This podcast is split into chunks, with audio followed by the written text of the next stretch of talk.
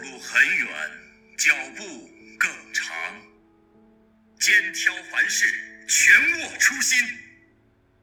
人生是场穷游，偶尔也需要暴走。走不通的路，就用拳头来打开。死亡面前，众生平等。你的心已偏离正道，走在了通往西天的捷径上。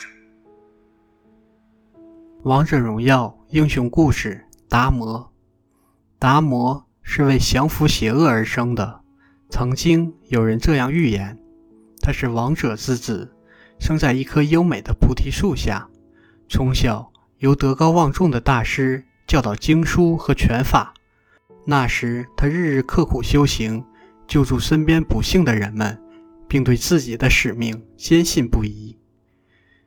但国破家亡就在转瞬之间，父王被叛徒毒死，黑色风暴席卷了大地，人们哀嚎着被杀害。最后，他被逼入绝境，自己的拳头可以面对最强大的敌人，却无法对同袍下手。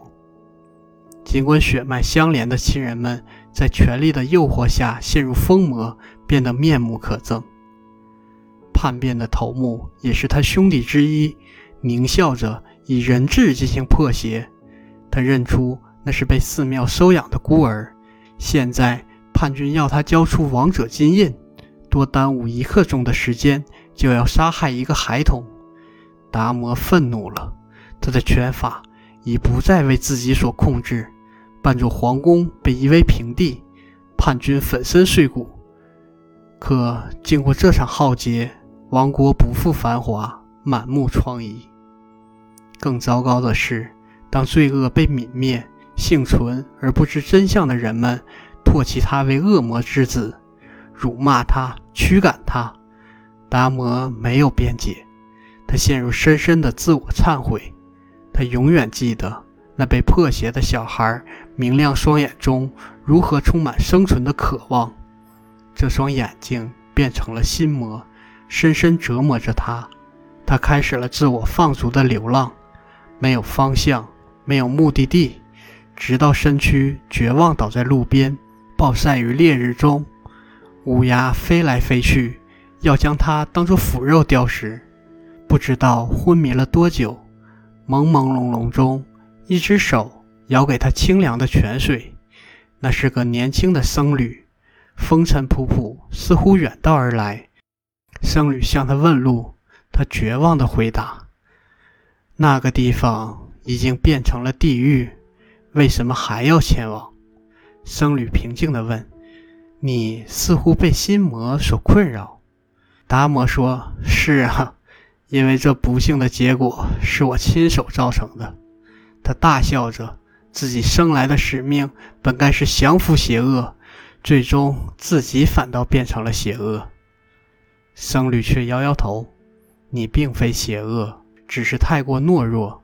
毁灭容易，建造太难。